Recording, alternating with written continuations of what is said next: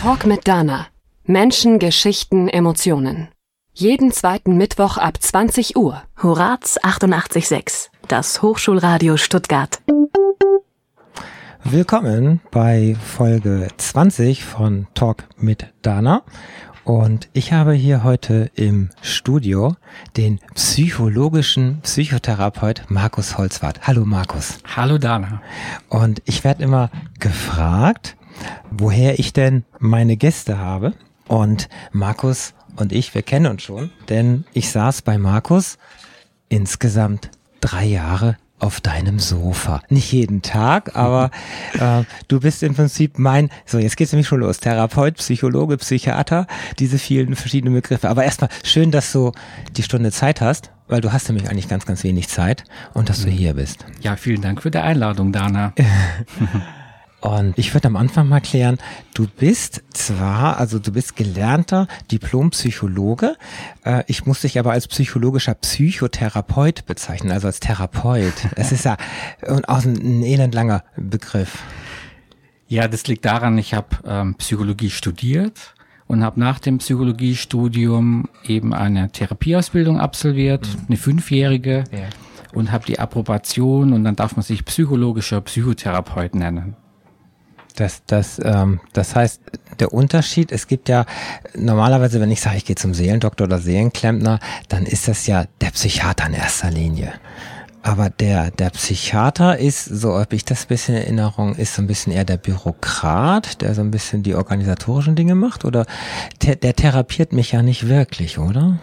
Naja, der Unterschied ist, dass ein Psychiater hat Medizin studiert wenn du jetzt also praktisch zum Beispiel Medikamente brauchst und so mhm. weiter, dann kannst du zum Beispiel zum Psychiater gehen, der dir dann eventuell ein Medikament verschreibt. Ja. Er wird jetzt aber in der Regel äh, nicht viel Zeit haben, um deine Probleme ja. zu diskutieren, zumindest nicht in dem Umfang, ähm, wie es eben der psychologische Psychotherapeut macht zum Beispiel.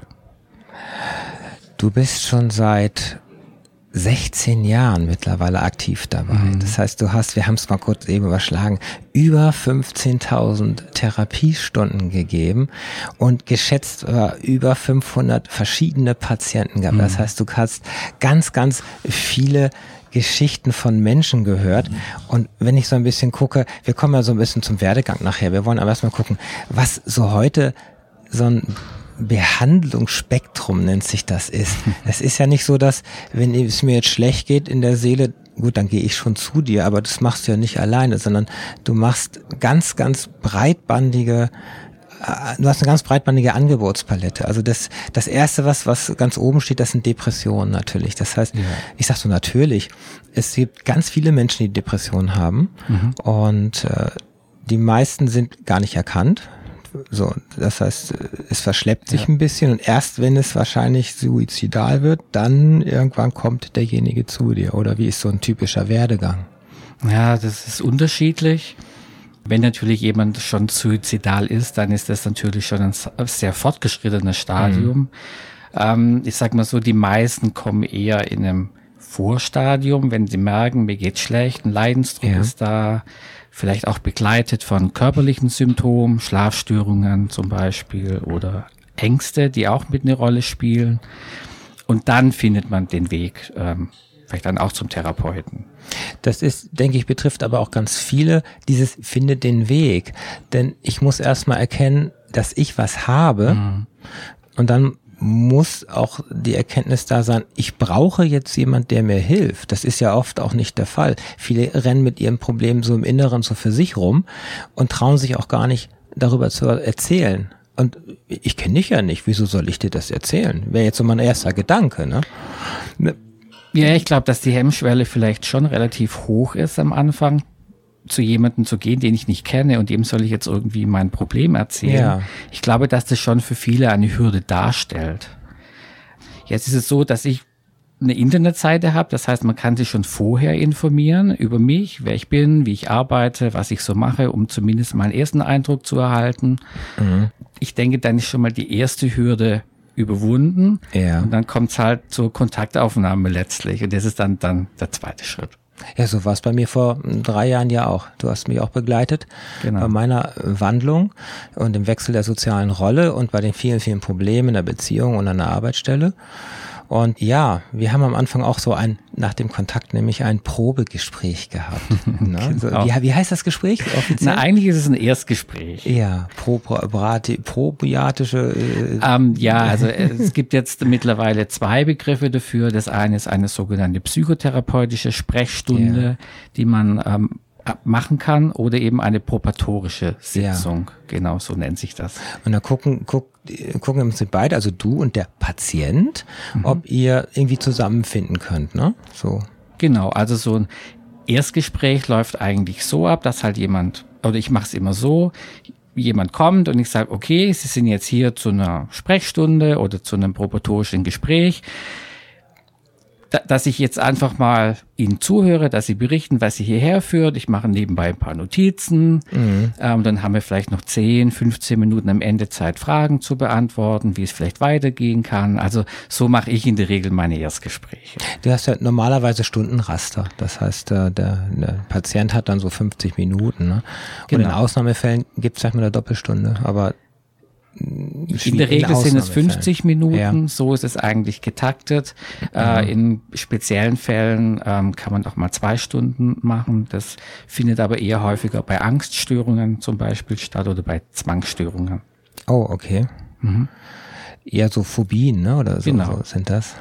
Weil da die Behandlung einfach eine andere ist.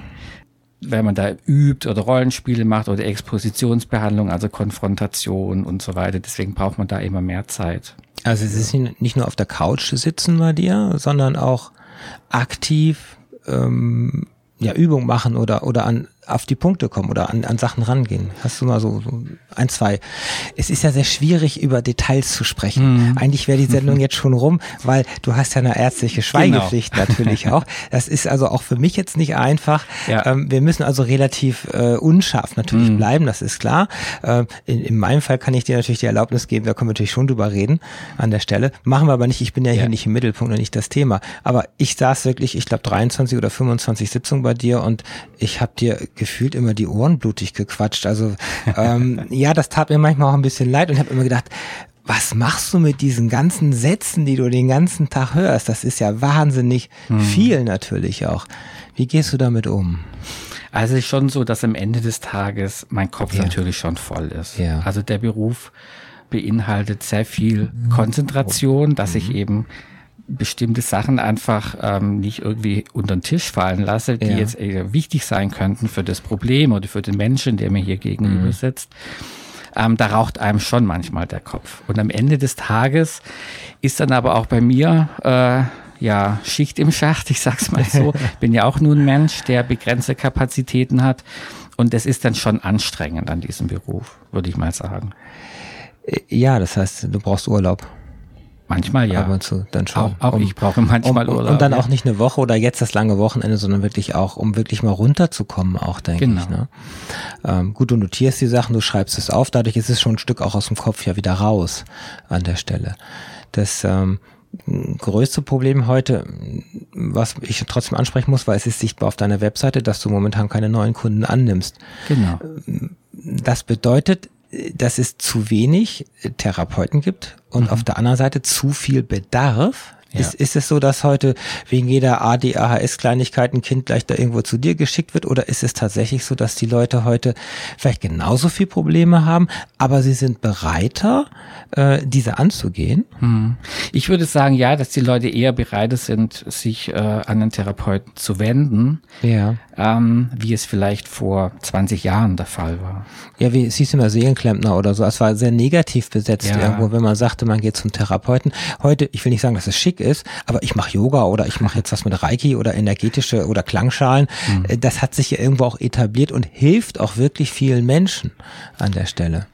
Also ich denke, dass vielleicht manchmal vielleicht gewisse Vorurteile gegen oder Ja. gegenüber meiner Berufsgruppe äh, vorhanden sind. Aber wir sind ja letztlich auch ganz normale Menschen, die halt ihren Beruf ausüben. Aber ich denke, wenn jemand den Weg findet und die Sympathie zwischen mir und dem Menschen, der zu mir kommt, passt, dann ist das schon mal der erste Schritt. Äh, ja, denn der Mensch muss sich ja öffnen. Genau. Und da hast du so natürlich gewisse Techniken gelernt, um das rauszukriegen, was du wissen möchtest. Ne? Es, es ist teilweise sicherlich nicht einfach, oder?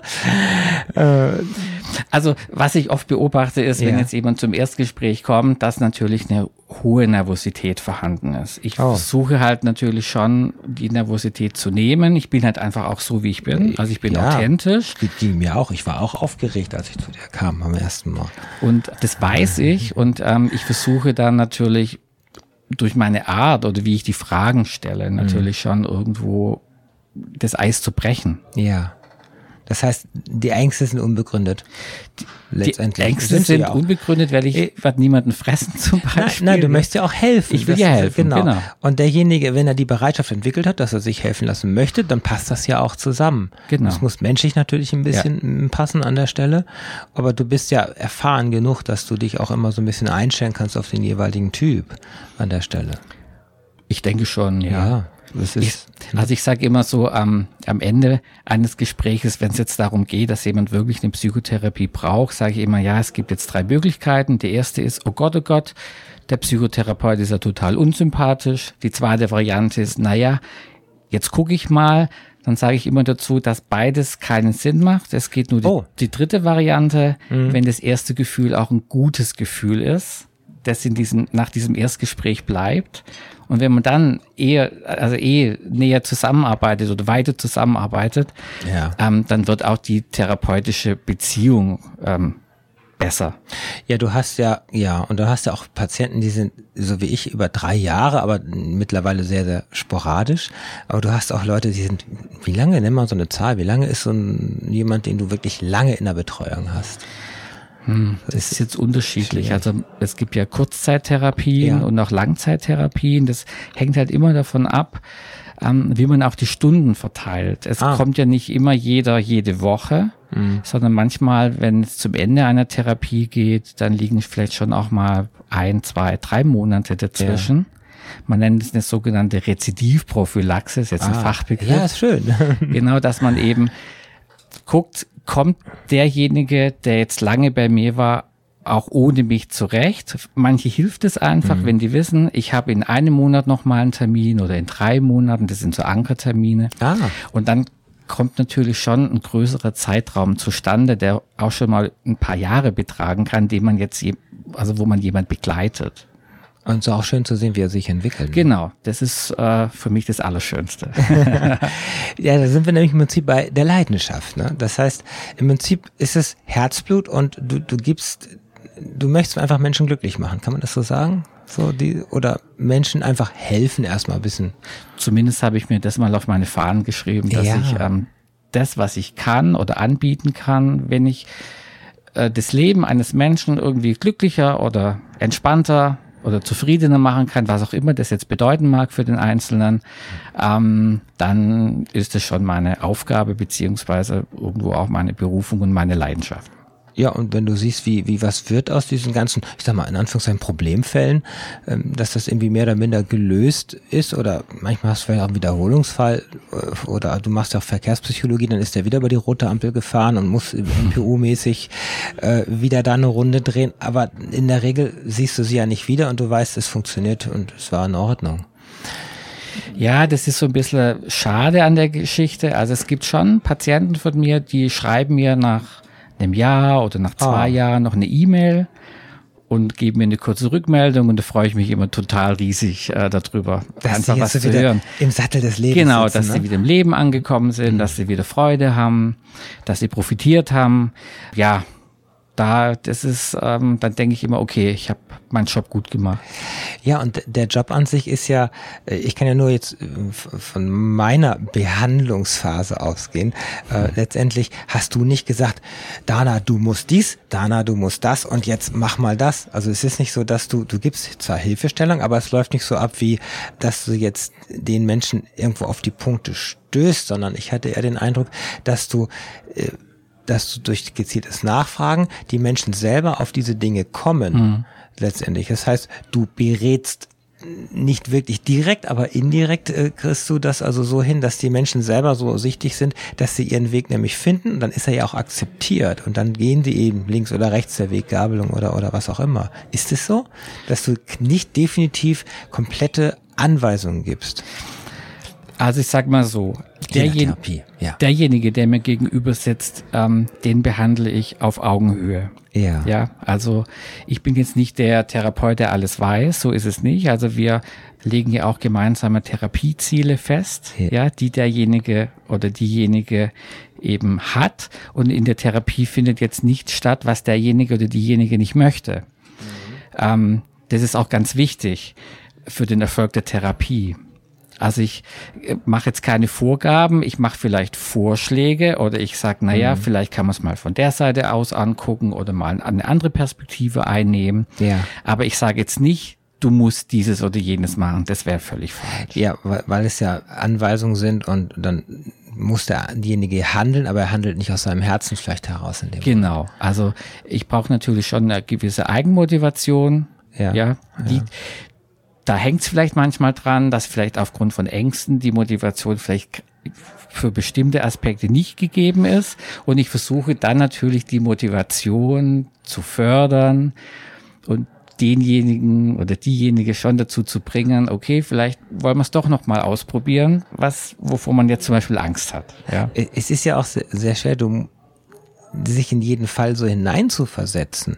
Das, da erzählt ja jemand was und du musst dich ja schon vom Kopf her dir dieses Bild und diese Szenerie ja auch bauen, dass du diese Menschen komplett verstehst. Das stelle ich mir sehr, sehr schwer vor.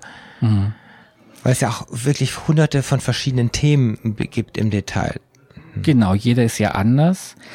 Also gerade am Anfang ist es ja so, oder zumindest arbeite ich so, dass ich mir einen Überblick verschaffe über den Menschen, der jetzt vor mir sitzt, ähm, mit Fragebögen, also sehr viel Diagnostik auch, über Biografiearbeit, dass ich zumindest am Anfang eine grobe Ahnung habe, wie der Patient eben aufgewachsen ist und was da vielleicht an Lernerfahrungen vorhanden sind, was so passiert sein könnte.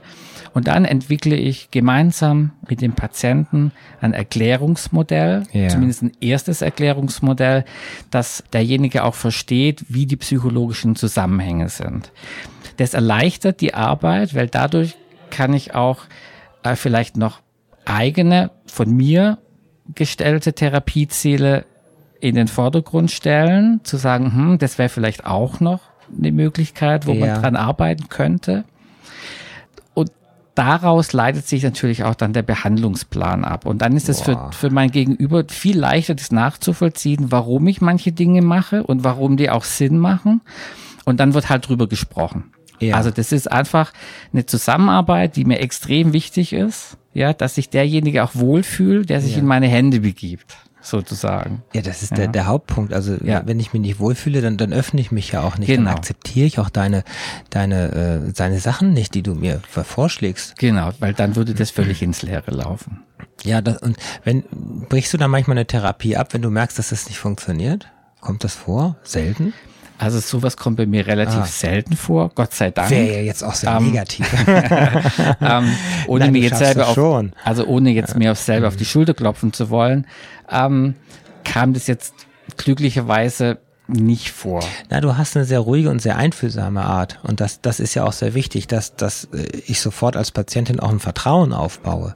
Als wenn da so jemand sitzt im Kittel womöglich noch und so, so distanziert ist und, und auch einfach so mehr einen auf Arzt tut. Mhm. Ne? Also ich hoffe, du, mein, du kennst mich ja jetzt seit Ja, ein ja. paar Jahren, dass es bei uns immer locker zuging, wir auch viel gelacht haben, weil Lachen gehört zur Therapie ich, dazu. ich konnte was erzählen und äh, Und dass ich, ich verstehe das oft auch als Dialog. Also ich erzähle schon auch mal was von mir, um das irgendwo, dass nicht nur du praktisch erzählst, Äh, der, ja. die mir gegenüber sitzt, sondern dass es schon auch ein Austausch ist irgendwo. Also das war, Ja.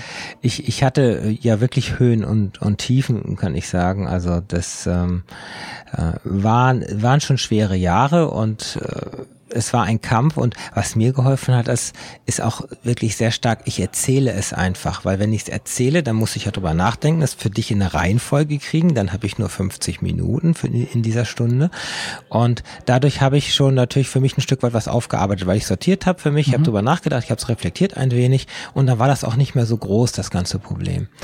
Äh, was, was ich so gehabt habe. Also ich habe viel gekämpft ja äh, um mich, um, um meine Persönlichkeit. Ich habe viel in meiner Beziehung mhm. gekämpft, dass ich die äh, erhalte. Und ich habe auch um meinen Arbeitsplatz gekämpft. Da habe ich den Kampf verloren, aber ich habe es ja ins Positive mhm. gedreht, dass ich sehe, es hat nicht mehr gepasst. Und äh, ich bin auch halt froh, dass ich die Beziehung gehalten habe letztendlich ähm, mhm. an der Stelle. Und ja, ähm, das war einfach drüber reden und jedes Mal war irgendwie viel passiert. Und, ja. äh, und das heißt, es war auch aus deiner Sicht, es war ein Fortschritt und das war, war auch ja. echt, echt gut an der Stelle. Ne? Und mir, mir hat's geholfen, dass, was ein bisschen natürlich ist, man geht, man geht so raus aus der Stunde und man ist jetzt nicht so wie mit dem neuen Haarschnitt vom Friseur gekommen oder so, mhm. sondern es ist natürlich ein, ein langsamer Prozess. Also genau. ich brauche nicht fünf Stunden bei dir und dann ja. bin ich durch mit meinem, meiner Depression oder ja. meiner Angststörung, sondern es ist, und da muss man die Erwartungshaltung auch ein bisschen zurücknehmen bei den Leuten es dauert und es sind viele, viele Stunden mit ja. vielen Gesprächen. Kann man, das kann man schon so sagen. Das ne? kann man so sagen. Mhm. Es ist wirklich ein Prozess manchmal ergeben sich ja völlig neue Dinge, die während der Therapie erst zutage kommen. Oh. Ja, neue Aspekte, die da mit reinspielen. Ähm, weil man ja auch versucht, die Ursache zu klären. Warum verhalte ich mich jetzt so und so oder warum ist es so gekommen? Mhm. Und es braucht halt manchmal eine gewisse Zeit. Und es ist tatsächlich nicht so, dass man sagt, okay, ich gehe zum Therapeuten und der heilt mich jetzt äh, irgendwie. Ich lehne mich zurück und du machst das genau, schon. Genau, ne? so, so funktioniert es nicht. Also man muss schon mitarbeiten. Also man sitzt ja praktisch ähm, zu zweit in dem Boot. Ja. Und wenn jetzt nur einer rudert, also zum Beispiel nur der Therapeut, dann kommt man halt leider nicht ans Ziel. Also ich bin schon auf die Mitwirkung ja, total. angewiesen, weil sonst kommen wir nie auf die Insel an. Ja, so, so sozusagen. Gut, gutes Bild äh, an, an der Stelle. Ja, die, also die Angst vom Sofa, ich denke, das haben wir mal den Leuten genommen, dass das alles, alles halb so wild ist. Äh, es ist wirklich bei dir ein Sofa, ich habe das Bild auch hier im Blog drin, und daneben liegt so eine Packung Taschentücher. Also ja. als ich das das erste Mal gesehen habe, habe ich gedacht, okay, klar, natürlich, wenn sich Menschen öffnen und sie haben sehr traurige Sachen auch erlebt oder sie sind über sich selber auf einmal dann doch sehr emotional berührt, dann fließen auch Tränen, ne? Mhm. oder? Ja, ja, das ja. kommt doch öfter vor. Ja. Ich sage immer, das ist was Gutes. Das ja, befreit, das muss raus. Das, das, muss raus. Das hat einen Grund, warum man jetzt weint zum Beispiel. Und Weinen ist ja oft eine Entlastungsreaktion des Körpers. Mhm. Und ähm, ich bin ja auch eine neutrale Person, das sind vier Wände, ja, da trinkt nichts nach außen. Nee, wir dürfen hier nichts groß erzählen. Dann ähm, kann man auch mal den Tränen freien Lauf lassen. Man muss sich da überhaupt nicht dafür schämen. Im Gegenteil, ich find's gut. Ich habe es irgendwie äh, nie gehabt bei dir, muss ich sagen. Mhm. Ich habe viel geweint in den letzten fünf Jahren, also noch nie so viel wie im ganzen Leben vorher. Und das ist befreiend gewesen. Und ich habe manchmal auch gedacht, ich rutsche auch in so eine, so eine Depression oder so eine depressive mhm. Phase ab. Aber das ist auch schwer, finde ich, das zu erkennen. Wer weiß, was es wirklich war. Ich war einfach total mutlos, weil es einfach wieder vor noch zurückging. Ja. Und ich mich auf, wieder auf einer Eisscholle fühlte mhm. und irgendwie brach mir alles weg an der Stelle. Und dann war das äh, Quatschen bei dir dann einfach echt wieder gut. Ne? Ja, dann hat's ja geholfen, Gott sei Dank. genau. Wir waren, du machst das mit Leidenschaft und ja. du hast mir erzählt, ich meine, alles hat ein Schlüsselerlebnis, äh, weil man mm. kommt ja mhm. nicht einfach so dazu, dass ich sage, ich, ich werde jetzt mal Psychologe und ich möchte jetzt Menschen helfen. Denn dein, dein beruflicher Werdegang war doch äh, noch so ein bisschen anders. Also da stehen so Punkte wie Bankkaufmann, wie irgendwo beim TÜV äh, und also da wollen wir drauf. Du warst sechs Jahre alt und du, du warst in Wien. Äh, nee, äh, ich hatte einen Onkel und eine Tante aus Wien. Ja, so war das so. Genau, genau. die kamen immer zu Besuch. Ja. Das weiß ich noch und die hat mich eben damals gefragt, Mensch, was willst du denn mal werden? Und ich habe dann voller Inbrunst gesagt, äh, nein, nein, nee, ich habe gesagt, ich will Psychologe werden. Mir war natürlich die Bedeutung dieses Berufsbildes natürlich damals gar, gar nicht, bewusst. Klar. Aber ähm, irgendwie war das für mich, ja, ich will Psychologe werden und habe da wahrscheinlich irgendwie damit verbunden, dass man da irgendwie Menschen hilft oder so. Ja. Genau. Ja, dann haben die alle gelacht. Ja klar, Irgendwie. mit sechs Jahren, mach mal, du bist nicht Bauarbeiter oder Lokführer. Genau. Ähm, und dann wurde das irgendwie wieder ad acta gelegt und dann ist halt, ähm, ja, meine berufliche äh, Karriere anderweitig verlaufen. Ähm, ich habe dann nach der Realschule keine Lust mehr auf Schule gehabt und habe dann gedacht, weil ich aus einer Bankerfamilie komme, mache ich doch eine Ausbildung zum Bankkaufmann. Das war aber nicht so, weil Mama oder Papa das wollte, ne? Nee, das, das war schon meine eigene Das war deine eigene Entscheidung. Ja, ja, klar. Ich werde jetzt Bankkaufmann. Genau. Okay. Da war ich schon immer ganz klar in meinen Entscheidungen. Das hat, da hast du auch eine Ausbildung gemacht und dann warst du auch Genau. zweieinhalb Jahre dort im Job. Genau, nach der Ausbildung. Mhm. Das hat dann aber nicht so geklappt, wie ich wollte. Also ich habe dann auch Mobbing-Erfahrungen gemacht und man hat mir gewisse Dinge ähm, verweigert, was, was die weitere Karriere angeht. Das ist ja, ist ja gut, wenn du solche Erfahrungen gemacht hast, weil nämlich so ein Mobbing-Opfer jetzt vor dir sitzt und Ja. natürlich total depressiv dadurch geworden ist, weil es schon ewig lang geht, dann kannst du es verstehen. Das ist ja eine ganz wichtige Geschichte, dass du wirklich das auch nachvollziehen kannst. Also ich kann das Cool. super nachvollziehen, Ja. weil ich selber erlebt habe. Ja. Ähm, ich wurde auch in der Realschule, zwar auch zum Beispiel keine schöne Zeit für mich, da wurde ich auch gehänselt und hatte auch Mobbing-Erfahrung. Deswegen kenne ich das. Wenn mir das jemand erzählt, dann weiß ich ganz Ja. genau, wovon derjenige spricht. Ja, und da das nicht so geklappt hat bei der Bank, dann habe ich die Reißleine gezogen. Du wolltest mehr bei der Bank sicherlich. Also das typische so aufsteigen oder, Genau. oder mehr, mehr Befugnisse, mehr, mehr Genau. Entscheidungsfreiheiten. Ja. Und eine Bank ist ja eins dieser konservativen Beispiele, die man dann immer anführt. Ja. Ah, Ja, ja. Das ist eben bei einer Bank so. Das ist für Spareinlagen ja auch okay, wenn es sehr konservativ ist. Ja. Aber wenn du äh, eine Filialleitung machen möchtest irgendwo auf dem Dorf oder sonst wo, Hm. das geht nicht mehr alles so einfach, wie, wie dann doch gedacht. Aber das waren Vorstellungen und die Realität sah anders aus und dann Genau. hast du halt alles hingeschmissen. Dann habe ich alles hingeschmissen. Genau, habe Sehr mutig. Ja, Ja, und bin zurück zur Schule. mit und hab dann 21 Jahren. Genau, habe die Schulbank gedrückt, habe mein Abi nachgeholt und mir war klar, wenn ich das Abitur brauche ich für mein Psychologiestudium. Das müssen wir uns jetzt mal gerade überlegen. Du hast in der Bank gearbeitet, schon Geld verdient. Ja. Also, ah, schon so. Erstes Genau. Auto, eigene Wohnung, Genau. alles, ne? Und dann meinst du, dann schmeißt du alles hin Ja. und musst wieder irgendwo bei den Eltern einziehen wahrscheinlich. Ja, ich hab bei den Eltern Ja, gewohnt, ja. was ja für viele War schwierig. Rück genau. Einfach, äh, ist Ja. halt, das sind andere Umstände. Ja, weil du schon die einfach. Freiheitsgrade Genau. hattest und jetzt bist du wieder Ja. eingeschränkt und äh, nicht, du musst dann ans Bett gehen und so weiter. Aber natürlich wieder bei den Eltern leben ist so, es ist schon ein Rückschritt irgendwo natürlich auch. auch Mhm. Ja, aber ich habe immer das Ziel vor Augen gehabt und dann dachte ich Augen zu und durch. Hm. Ich bekomme das hin. So, und jetzt äh, hast du ein Abi gemacht. Habe ich Und- das Abi gemacht, genau. Und da ich nicht sofort einen Studienplatz bekommen habe, war ich noch ein Jahr arbeitslos. Ja. Das heißt, so die Arbeitslosigkeit kenne ich auch, das irgendwie zu überbrücken. Also, Boah. Und dann, Gott sei Dank, hat es mit dem Studienplatz geklappt. In Tübingen habe ich studiert, 13 Semester, war noch im Ausland, in London habe ich auch studiert. Das sind sechseinhalb Jahre. Genau. Wow. ja, das ist eine lange Zeit. Also muss man Ja. echt durchhalten auch, ne? Also, Ja, aber ich wusste, wofür ich es mache. okay, du hast Das ein war Ziel so gehabt. mein, ja, genau. Ich wusste, dass ich nach meinem ähm, Psychologiestudium eine Kassenzulassung haben möchte. Ja, die brauchst du ja, damit wirklich da garantiert auch Geld reinkommt. Sonst kannst du nur privat. Sonst kann man nur Patienten- Privatpatienten behandeln, genau. Wenn man, der- aber man braucht erst die Therapieausbildung dazu. Also das Studium alleine reicht nicht aus. Ja, So, also Studium gemacht, Auslandssemester, wo war das? in Ausland- London. In London, gleich ein bisschen Genau. Englisch aufpoliert. Genau, So. das war auch notwendig. Ja, weil viel Fachliteratur ist ja auch in, nicht Latein, aber in, in, Englisch, wahrscheinlich. Ne? Genau. Ja, und dann äh, warst du fertig und hast natürlich sofort eine Praxis aufgemacht und Geld verdient. Ha. Nee, natürlich Nee, nicht. also ich war, ich habe dann eine fünfjährige Zusatzausbildung nach dem Studium gemacht in Verhaltenstherapie. Ja.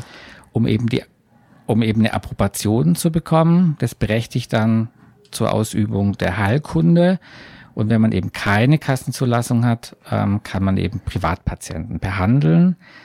Mit Kassenzulassung kann man natürlich auch alle gesetzlich Versicherten Ja, die, behandeln. die sehr wichtig Genau. ist. Also wir Ja. hatten ja auch die Schwierigkeit der Abrechnung am Anfang. Ich bin privat versichert Ja. und meine Kasse meinte auch, das zahlen sie nicht, weil du bist kein echter. also da haben wir uns beide Da aufgeregt. haben wir uns beide Ja, aufgeregt. Ja, Äh, letztendlich mit viel Mühen und viel Briefen Ja. haben wir es hingekriegt, dass äh, das dann immer unter Vorbehalt genehmigt wird Ja, für ja. den nächsten Kontingent von zehn Stunden. Also die die Zusammenarbeit mit Krankenkassen ist sicherlich nicht ganz so einfach und deswegen braucht man genau diese Zulassung. Die Kassen Genau. Nummern und diese ganzen. Das vereinfacht das Ganze, ja. ja, es hat so manche Heilpraktiker heute das Problem, dass er immer noch nicht anerkannt wird, einfach Genau. an der Stelle. Und dann hast du eine eigene Praxis Genau. aufgemacht. Aber das hat auch noch eine Weile gedauert, weil es gibt ja nicht so viele Kassenzulassungen, zumindest zum damaligen Zeitpunkt. Mhm. Da war es eben so, dass jemand die Praxis aufgibt wegen Rente zum Beispiel und dann muss man sich halt auf diesen Kassensitz Ah. bewerben. So war das. Genau. Also du hast es, hättest du da nichts, wäre da keiner gestorben oder in Rente gegangen, dann hättest Genau. Weil Wow. es gibt eben, man nennt es gesperrte Gebiete, da gibt's halt nur eine bestimmte Anzahl von Kassenzulassungen, Mhm. ist wie bei den Ärzten auch. Ähm, und dann muss eben erst einer die Kassenzulassung hergeben, dass man sich eben darauf bewerben kann. Dann hast du was Glück gehabt, dass äh, Dann hatte ich Glück und seit Januar 2009 in eigener Praxis Mhm. mit Kassenzulassung. Genau. Ja, da, also war der Traum in Erfüllung gegangen und du Der lebst, ging in ihn, Erfüllung. lebst ihn ja bis heute. genau. Das ist jetzt so, du hast äh, noch so ein paar Nebensachen gemacht, nämlich Verkehrspsychologe. Hm. War das, weil du bei der DEKRA mal gearbeitet hast? Hat sich das irgendwie fasziniert oder wie? Nein, das war so, dass ich während dem Studium musste ich, jobben. musste ich jobben Ja. und da habe ich dann beim TÜV gejobbt. Ah. Für medizinisch-psychologische Untersuchungen. Ah, nicht für die HU oder so, sondern Nee, für nee. die MPU. MPU. Wenn jemand seinen Führerschein verliert wegen Verkehrsdelikten, Drogen, Alkohol, solche Dinge. Mhm. Genau. Ja, und da bin ich irgendwie hängen geblieben. Dann habe ich nämlich nach meinem Studium eine verkehrspsychologische Ausbildung gemacht und habe dann, glaube ich, zwölf Jahre lang für die DEKRA als amtlich anerkannter Kursleiter gearbeitet. Ja, dann hast du, ja, aber dann hast du da ja auch einen ganz vielen Erfahrungshintergrund, Ja. also ganz viel gesammelt. Ich musste die letzten, letztes Jahr auch zweimal meinen Führerschein abgeben, ähm, Oh. weil ich zu schnell gefahren bin und musste vier Wochen zu Fuß Mm. gehen, letztendlich. Ja, wenn man dann einmal zu schnell ist, weil die dann Schild aufstellen, was da nie war, zehn Jahre lang und man hat das nicht gesehen, Mm. dann, äh, und dann ist man ja in der Wiederholung auch gleich, sind die Grenzen ja gleich viel tiefer. Das heißt, man rasselt schon mit plus 26 kmh eigentlich in das nächste Fahrverbot. Ja. Und das, das ist ziemlich hart und das, äh, ich habe dann gelernt, Fahrrad zu fahren. Aber ich bin an einer MPU noch vorbeigekommen. Ich glaube, beim dritten Mal wäre es dann soweit, dann wär, hätte ich letztendlich vielleicht irgendwie doch bei dir gesessen. Und dann heißt es, ja, Dana, äh, wie- wieso hier Blei, Bleifuß oder wahrscheinlich. Ne? So, so ähnlich. Boah, also das, das, also das ist rückwirkend natürlich ein wahnsinnig langer Weg, ne? Rückblickend Muss man, rückwirkend muss man war es sagen. ein langer Weg. Ja. an der Stelle. Du warst, du hast viele, und das jetzt kommen wir jetzt mal aufs Berufsbild zurück. Du, du musst im Prinzip ganz viel Zusatzqualifikation immer wieder machen. Du musst Ja. dich ja immer wieder weiterbilden. Ne? Durch- Hier steht das Stichwort Tagesklinik. Ja, also während meiner Therapieausbildung Mhm. musste ich, oh, jetzt weiß ich schon gar nicht mehr genau, waren es 1800 Stunden in der Psychosomatik und Psychiat Psychiatrie ableisten. Das ist und da war ich, Woche ist war das ich, lang. war ich in der Tagesklinik und Ja. habe das halt eben machen müssen, unentgeltlich. Das ist schon sehr hart. ja. Ja, weil ich muss ja meinen Lebensunterhalt auch irgendwie verdienen. Und ich hatte halt das Glück, dass ich halt freiberuflich tätig war nach, seit meinem Studiumsende. Ähm, und deswegen konnte ich es irgendwie hinkriegen. Aber frag mich bitte nicht mehr, wie ich es hingekriegt habe. ja. Aber du hast in der Tagesklinik oder auch in diesen Nachsorgegruppen, da hast du ja auch viel Kontakt gehabt zu Depressiven, zu, zu Ja, also ich war ein, ein Jahr lang mal äh, Gruppenpsychotherapeut in der Tagesklinik. Ähm, so, so war das so ein Nachsorgeprogramm, wo ich ähm, wirklich auch hier unterschiedliche Störungsbilder kennenlernen durfte. hm. Ist halt ein anderes Setting. Gruppentherapie und Einzeltherapie ist halt was anderes. ja, wiefern? Also Einzeltherapie, klar, ist sehr, sehr persönlich. Genau. Und In, in der Gruppentherapie und bei diesen Nachsorgegruppen waren das im Schnitt 10 bis 12 äh, Ja. Mitglieder der Gruppe. Und man hat ja nur eineinhalb Stunden für alle. Ja, dann wird's halt ein bisschen eng. Dann kommt vielleicht der eine oder andere auch zu kurz. diese Nachsorge ist im Prinzip, nachdem die vorher schon in der, in der Therapie, in der, in der Anstalt waren, so kann man das sagen? Nein, in der Regel in einer, vielleicht in einer psychosomatischen Reha-Klinik ähm, und dann wird eben sowas angeboten nach dem Klinikaufenthalt für ein halbes Jahr eben so ein Gruppentherapieangebot anzunehmen, ist freiwillig. Ja. Ähm, weil manche kriegen ja vielleicht gar keinen ambulanten Therapieplatz. Und dann sind Ja, solche Gruppen, ja. finde ich dann schon gut, weil ich habe eine Anlaufstelle, ich kann mich doch nochmal austauschen und vielleicht kann hier auch eine Zeit überbrückt werden, dass ich Mhm. vielleicht doch irgendwann mal einen ambulanten Psychotherapeuten finde. Ah, also es ist so ein bisschen, wenn ich jetzt irgendwie was Schweres hatte und dann langsam komme ich wieder auf den richtigen Weg, aber ich kriege bei dir halt keinen Termin, weil du momentan gar keine Kunden annimmst, weil einfach es gibt gerade keine Therapieplätze. Dann, dann ist so eine Gruppe dann das, die, die bessere Lösung, weil ich eher in so eine Gruppe reinkomme, damit ich überhaupt nochmal im Thema bleibe.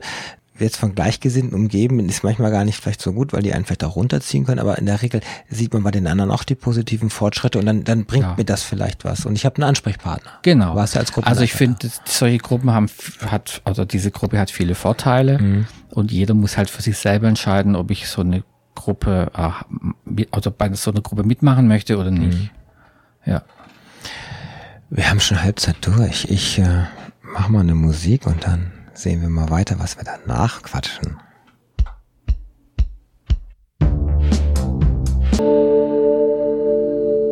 Talk mit Dana. Menschen, Geschichten, Emotionen. Jeden zweiten Mittwoch ab 20 Uhr. Und wir sind zurück, Folge 20, Talk mit Dana. Heute der psychologische Psychotherapeut Markus Holzwart hier bei mir im Studio. Wir haben so ein bisschen über dein Arbeitsfeld gesprochen. Wir haben den Werdegang ein wenig beleuchtet. Das ist ein schon sehr langatmig, aber auch äh, völlig abwechslungsreicher Weg, den du da hinter dir hast. Und du liebst deinen Job. Du machst das ja schon seit Jahren. Und ich würde mal, äh, du hast mir erzählt, du hast teilweise echt eine 60-Stunden-Woche. Also das ist ähm, wirklich viel. Auch jetzt am Brückentag, am Freitag nochmal zwei Patienten, die du da eigentlich an deinem Urlaubstag äh, dann, weil es doch dringend ist. Und das sind so diese, die Probleme. Es gibt keine Therapieplätze. Der Verband äh, oder die Bedarfsplanung sagt ja, es gibt viel, es gibt 7000 fehlende Plätze momentan in, in Deutschland. Und ähm, das ist nicht nur ein kleines Problem, das ist also ein richtig großes Problem. Und bis, wir reden mal von Lehrermangel, Ingenieursmangel, manches ist vielleicht hausgemacht, manches stimmt vielleicht gar nicht wirklich. Aber so schnell wachsen ja diese Thera äh, die Therapeuten ja nicht nach. Das ist, das ist ja wirklich ein, ein Problem, nämlich für die Betroffenen. Das ist ein großes Problem. Also ich habe so viele Anfragen in der Woche, aber nicht nur ich, auch meine ganzen Berufskolleginnen und Kollegen. Ja, ja. ähm, haben das gleiche Problem. Die, also wie gesagt, die Anfrage ist größer als das Angebot und mir tut's ja um jeden leid, den ich Ja, halt wegschicken muss. ja. Also, Das ist, äh, also mir macht es eigentlich, mir macht es nicht viel Spaß, zu jedem zu sagen, tut mir leid. Ich kann im Moment nichts anbieten, vielleicht im Herbst. Und dann stellt sich heraus, oh, Herbst kriege ich auch nicht hin, ja, weil manche Therapien vielleicht doch länger dauern als ursprünglich geplant oder weil andere Dinge einfach aufgetaucht sind. Und dann wirft meine Terminplanung durcheinander. Ähm, und dann muss ich jemand immer wieder vertrösten, der sich auch immer wieder bei mir meldet. Und das tut mir natürlich irgendwo schon leid, aber ich kann es leider nicht ändern. Ja, ich habe dir aus meinem Bekanntenkreis jemand versucht zu vermitteln, der in eine Depression auch abgerutscht ist, auch in der geschlossenen dann zum Selbstschutz war und du konntest ihn nicht annehmen, weil es einfach, das ist nichts frei und es macht auch Ja. keinen Sinn, drei Stunden da zu machen an der Stelle. Das Genau. heißt, du brauchst auch wirklich einen Slot, der, der länger ist Genau. über einen gewissen Zeitraum. Ich würde mir mal gerne äh, so einen Fall rausgreifen, also so, so ein wiederkehrende Geschichten, jemand immer wieder sich in einen falschen Partner verliebt, immer wieder Trennung, zum Beispiel so eine Geschichte. Ich bin immer der Meinung, wenn einer so immer wieder dieselben Fehler macht, dann stimmt ja irgendwas nicht. Und dann sollte, solltest du als Fachmann ja rauskriegen können, weil du hast ja ganz viele Geschichten gehört. Woran könnte das liegen? Ich sage das immer, vielleicht in diesem Fall Eingangsraster immer wieder in den falschen Typ verliebt ist oder immer wieder Alpha, Beta oder solche Geschichten, die landen dann bei dir ja auf der Couch. Ja, nehmen wir mal einfach mal das Beispiel. Jemand kommt, ist irgendwie deprimiert, fühlt sich einsam, weil vielleicht die fünfte Beziehung schon gescheitert ist. Ja. Okay, dann habe ich das erstmal als Information. Und dann geht es ja darum, denjenigen kennenzulernen, wie, wie ist so die Biografie, wie war das mit den Eltern, ja, wie ist man aufgewachsen. Und ähm, dann stellt sich manchmal heraus, dass eben in den ersten zehn Lebensjahren, weil das halt sehr entscheidende Lebensjahre sind, sehr viel, ich sag's mal, sehr viele Dinge nicht gut gelaufen sind. Mhm. Also zum Beispiel, wenn eine Bezugsperson, Mutter oder Vater oder auch beide Bezugspersonen beispielsweise, wenn das so eine Instabilität war in, in der Beziehung zum Mhm. Beispiel, ja. Ich wusste nicht, kann ich mich auf meine Eltern verlassen? Ja, nein. Oder ich habe mich im Stich gelassen gefühlt. Das kann dazu führen, zu, zu einer Denkweise, oh je, auch wenn es mal gut geht, kann immer mal wieder Unheil drohen. Und dann können sich eben Verhaltensmuster entwickeln, wie zum Beispiel, ich bin eifersüchtig, ja, oder ich gehe vielleicht erst gar keine Beziehung ein, oder ich kontrolliere den Partner, ja. Ja, ja. Und wenn ich jetzt zum Beispiel die ganze Zeit den Partner kontrolliere, ja, oder ständig Eifersuchtsverhalten zeige über das normale Maß hinaus, dann kann es natürlich den Partner von mir wegtreiben, ja. Ja. Und die Beziehung geht zu Brüche. Und dann fragt man sich, was ist da los nach dem fünften Mal, ja? Und dann stellt sich eben heraus, dass hier die Ursache wo ganz anders liegt, als ursprünglich gedacht. Solche Fälle passieren häufig, ja. Boah, und dann herauszufinden, dass derjenige sich noch an seine Kindheit erinnert und dir das auch so erzählt, dass du drauf kommst, das ist ja. da muss man halt dann nachfragen. Da gibt's halt ähm, Fragebögen oder halt entsprechende äh, Fragen, die man halt zur Biografie stellt. Wenn man ja, oder ich jetzt als Therapeut im Hinterkopf schon, ja, ich sag mal so, eine Hypothese vielleicht habe, die versuche ich zu überprüfen, ob die Hypothese stimmt. Ja, weil Ja. du hast ja diese Geschichte schon ein paar Mal in der Genau. ähnlichen Art gehört, was ja, was ja sehr, sehr gefährlich ist, dass man natürlich dann das wieder gleich in dieselbe Schublade reinsteckt. Das will ich natürlich nicht. ja. ja. Deswegen frage ich immer alles Mögliche. Und wenn ich halt natürlich entsprechende Hinweise bekomme und ich kriege das wirklich mit Ja beantwortet, dass das so war, dann ist natürlich die Wahrscheinlichkeit recht, hoch, dass es vielleicht das die Ursache ist. Aber natürlich nicht nur. Der Mensch hat ja tausend Facetten, sage ich jetzt mal. Und man muss halt das Problem irgendwie umkreisen bis man mal so ein Bild bekommt und dann hat man eine Hypothese, mit der kann man arbeiten. Sollte sich die Hypothese als falsch herausstellen beispielsweise, Ja. dann macht man halt eine Planänderung. Jetzt kann man dann demjenigen zwar erzählen, ja, in deiner Kindheit war dies, das, das und jetzt bei deiner sechsten Beziehung, da passt jetzt mal ein bisschen auf. Aber der muss jetzt auch wirklich das verinnerlichen und also danach handeln. Ich glaube, das ist jetzt das Schwierige, jetzt mit dem das so zu exerzieren, will ich ja jetzt nicht sagen, aber wie, wie krieg ich, kriegst du das in den Patienten dann rein? Genau, das ist ja dann der therapeutische Prozess, der sich anschließt. Ja. Also ich, also wenn das eine Hypothese wäre, dann tue ich natürlich diese Hypothese mitteilen, dass es vielleicht da und da dran liegen kann. Ja. dann wird es näher beleuchtet und dann leiten sich ja dann gewisse Interventionstechniken ab, wie man sowas angehen kann. Wenn jetzt sehr viele, ich sage jetzt mal in Anführungszeichen, bindungstraumatische Dinge in der Oh. Vergangenheit passiert Ja. sind, ja, dann muss man ja gucken, wie kann ich das irgendwie auflösen oder das irgendwie in eine Richtung zu bringen, dass sich auch das Verhalten der Person ändert, dass ich in Zukunft vielleicht anders reagiere, wie ich früher immer reagiert habe. Ja, ich bin auch ein Scheidungskind und bin, die Eltern haben sich, wo ich 13 war, getrennt und da war das mit so Bezugspersonen. Das war auch relativ schwierig für mich. Und äh, vielleicht sollte ich es manchmal auch auf, aufarbeiten, aber dann komme ich genau auf die Dinge, warum ich so bin, wie ich bin. Und das ist bei älteren Menschen natürlich, man sagt immer, das sind Charaktermerkmale, die sind so.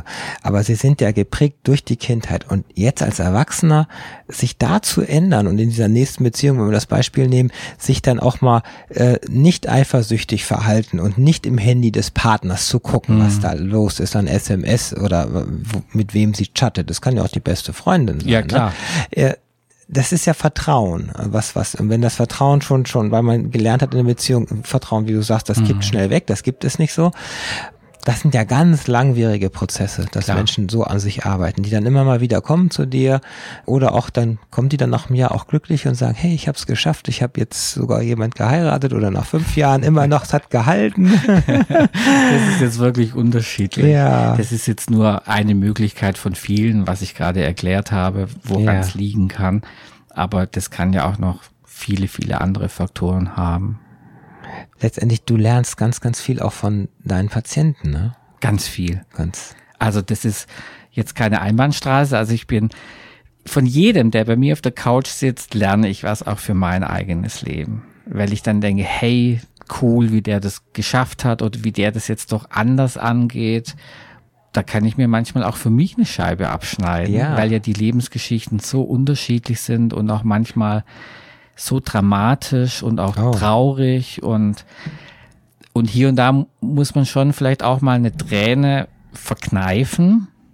Also man ist ja auch nur Mensch und wenn, Ja. wenn so Lebensgeschichten, die gehen mir schon auch manchmal ans Herz. Also was heißt manchmal? Ich Ja, bin ja kein Unmensch, aber ich versuche ja immer eine, ja, ist eine Gratwanderung. eine, ja, eine. Distanz einzuhalten, dass man will ja auch einen Therapeuten gegenüber haben, der jetzt nicht in Tränen ausbricht, ja, das wäre ja dann Ja, weil dann erzählst du ja, Ja, nichts mehr als Patient. Genau, also man muss ja schon irgendwo was ausstrahlen, dass ich auch viele Dinge in Anführungszeichen ähm, ertragen kann, wenn es heftige Dinge sind, also von traumatischen oder traumatisierten Patienten. Ja, solche Gewalt und diese sind. ganzen Geschichten. ne? Gewalt, Missbrauchserfahrung, Ja. Kriegserlebnisse Oh. und solche Dinge, ja, das muss man schon auch aushalten können als Therapeut, weil die manchmal schon sehr, sehr heftig sind. Ja. Wann sagst du auch manchmal dann Stopp? Ich äh, oder der derjenige erzählt dann trotz, also du unterbrichst es auch nicht, wenn die, weil derjenige möchte ja diese sein Trauma auch ganz tief erzählen, bis auf den Boden. Ja, das ist schon schwer, ne? Dann Also es ist schon eine Gratwanderung, weil für, Ja. also das ist jetzt, wenn jetzt jemand traumatisiert ist, ist es ja eh nochmal eine spezielle Art der Therapie, Ja. weil man ja ganz anders mit den Menschen umgehen muss. Ähm, in Mhm. dem Erstgespräch würde man jetzt nie von dem Patienten verlangen, das traumatische Erlebnis zu erzählen. nein, der braucht eine Zeit, um sich Also zu das öffnen. braucht Zeit Ja. und Vertrauen ist wichtig, Stabilität ist wichtig. Also wie gesagt, jeder ist anders, Mhm. alles individuell und ich versuche auf jeden auch individuell einzugehen. Ja, du hilfst letztendlich. Das ist die Mission, die du hast. Ja, Jo, also- das ist ganz banal jetzt Ganz so, banal gesagt, eine zum- Mission, genau. Wir sind noch nicht ganz am Ende der Sendung. Du, ich habe hier das Stichwort noch Stuttgarter Erklärung, das wollte ich gar nicht so groß ausbreiten, aber du bist im Prinzip auch mal in einer Arbeitsgruppe gewesen und Mhm. hast dort versucht, sage ich jetzt mal, was voranzubringen. Was war das? Genau, das ging um Thema Transsexualität. Ähm, da hat man versucht, was heißt versucht, man hat es ja auch gemacht, so eine Erklärung abzugeben, dass man eben das Geschlecht selbst bestimmen darf Ja. als transsexueller Mensch, ich nenne es jetzt einfach mal so. Und da wurde ich halt gefragt, ob ich da mitmachen möchte. Und ich habe halt mit einer ganz lieben Kollegin ähm, den Part der Psychotherapie übernommen, weil halt Psychotherapie bei dem Thema Transsexualität, ich nenne es Ja. jetzt halt so, eben halt eine wichtige Rolle spielt. Das ist, ich hatte ja vor ein paar Sendungen die Kim Schicklang von der ATME, auch hier, Mhm. Ja. die eben auch dort war und Genau. auch kämpft letztendlich, dass Ja. äh, Menschen, die sagen, ich habe dieses oder jenes Geschlecht, Mhm. ob es ein drittes ist, ob das Inter oder wie man das auch alles nennen will, aber sie nicht in die Schubladen Mann oder Frau passen, dass die das sich selber entscheiden können und auswählen können, ob das in der Personenstand und die, die, der Vorname Mhm. ist. Und äh, diese Stuttgarter Erklärung äh, haben viele Leute unterschrieben. Momentan hat sie noch nicht sichtbar was bewirkt, ist so mein Gefühl. Aber die, wir werden aufgeklärter und äh, die Länder drumherum, da ist es schon sehr, sehr offen, dass man Ja. einfach sagt, äh, oder auch generell das OP-Verbot für die Intersexuellen, dass man ein Geschlecht nicht zurechtschnippelt. Ein riesen abendfüllendes Thema, das Mhm. Ja. machen wir jetzt nicht auf das Fass. Aber du warst in einer Arbeitsgruppe drin, du Genau. hast einen Beitrag geleistet Ja. und das sind so diese, diese vielen kleinen Schritte, dass die Welt besser wird letztendlich. Ja, so sehe ich es auch. Was rätst du, wenn jemand heute nicht nur schlecht drauf ist, sondern auch schon länger ganz, ganz schlecht drauf ist? dass er schon entweder sich ähm, dem Partner oder der Partnerin oder der Familie Ja. anvertraut oder den Freunden. Ich halte es immer für eine, nie- keine so gute Idee, wenn man alles mit sich alleine ausmacht. Ja. Einfach auch mal ein Gespräch oder das Teilen der Sorge oder der Nöte, die man hat, die, das kann auch schon helfen. Ja. Es ist natürlich, denke ich, oft besser, wenn es eine neutrale Person ist, der ich mich anvertrauen kann, ja, weil ich, weil die Person ja nicht Ja, so ein Mentor, Umfeld ne? ist. Ja, also äh, der Regel ist es ja der Therapeut als Beispiel, Ja. ähm, der ja neutral ist und einfach einen anderen Blick auf die Dinge hat, wie jetzt Freunde. Die sind ja, ein bisschen verklärt. Beispiel. Wo eine gute Freundin oder die beste Freundin kann einen ja auch kennen, aber Ja, sie hat nicht die Bordmittel, äh, um das rauszukriegen, was das wirklich ist. Ne? genau. Man könnte jetzt sagen, dass jetzt praktisch die Familie ja nicht der Therapeut für denjenigen sein soll, mhm. sondern soll ja auch Familie bleiben oder die, die Partnerin oder der Partner, ja. ja. wo es eben dann, denke ich, auch besser ist, vielleicht auch einen Therapeuten aufzusuchen. Ja, und vielleicht wird das mit den Plätzen auch besser. Und äh, ja, Hoffen das wir. ist, ist es äh, eine Gratwanderung gerade ja. im Moment an der mhm. Stelle. Wie geht's bei dir weiter? So, Möchtest du das noch ganz, ganz, ganz lange machen? Möchtest du irgendwie eine riesengroße Gemeinschaftspraxis haben, um einfach noch mehr Leute zu, äh, also was, was hast du vor? Hast, äh, hast du Ideen und wenn ja, was? Ja, wenn du mich jetzt so fragst, also ich werde erstmal so weiterarbeiten in meiner Praxis wie bisher und dann werde ich mir vielleicht doch noch überlegen, meinen Doktor zu machen. Ah, Mal gucken. Ist nicht nur gut am Schild, Doktor, sondern. für, also für meine Arbeit ist es jetzt nicht notwendig. Das ist einfach nur, dass mir natürlich so auch das wissenschaftliche Arbeiten hat mir ja an der Uni auch viel Spaß gemacht. Ah. Und das ist jetzt halt ein bisschen zu kurz gekommen.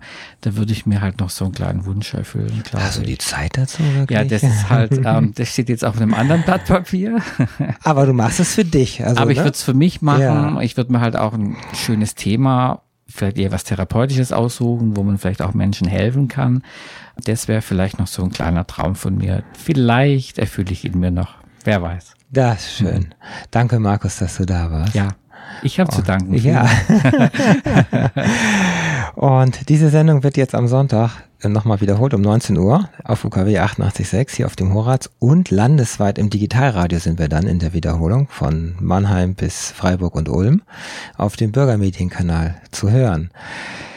Ich habe in 14 Tagen nämlich eine thematische Anschlusssendung. Deswegen habe ich das auch so gelegt. Und zwar habe ich Deutschlands Vorzeigedepressiven, und ich darf ihn so nennen, Uwe Haug, wieder in der Sendung. Der Uwe Haug hat auch eine Depression gehabt. Lange Jahre hat sie nicht erkannt, hat sie verschleppt, hat gedacht, es ist Burnout und hat dann gemeint, diese Rolle will er nicht mehr spielen und hat versucht, sich umzubringen. Das hat er in der Sendung erzählt hier schon im Studio und hat darüber ein Buch geschrieben, über den Aufenthalt in der Klapse, in der geschlossenen, in den ganzen drei Therapiestätten, wo er danach war. Und heute, sagt er, hat er seine Depression in den Griff gekriegt. Die hat ihn nicht mehr im Griff und äh, ist medial unterwegs damit und das hilft ihm. Und in der Sendung wollen wir ein bisschen sprechen. Er hat nämlich letzten Monat tatsächlich geschafft, dass das neue Psychiatriegesetz in Bayern in der jetzigen Form so nicht kommt, indem er eine Petition innerhalb einer Woche mit über 90.000 Unterschriften auf die Beine gestellt hat. Es ist also ein kleiner Kämpfer,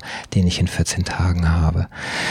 Ja, das äh, war Talk mit Dana und danke, dass ihr zugehört habt.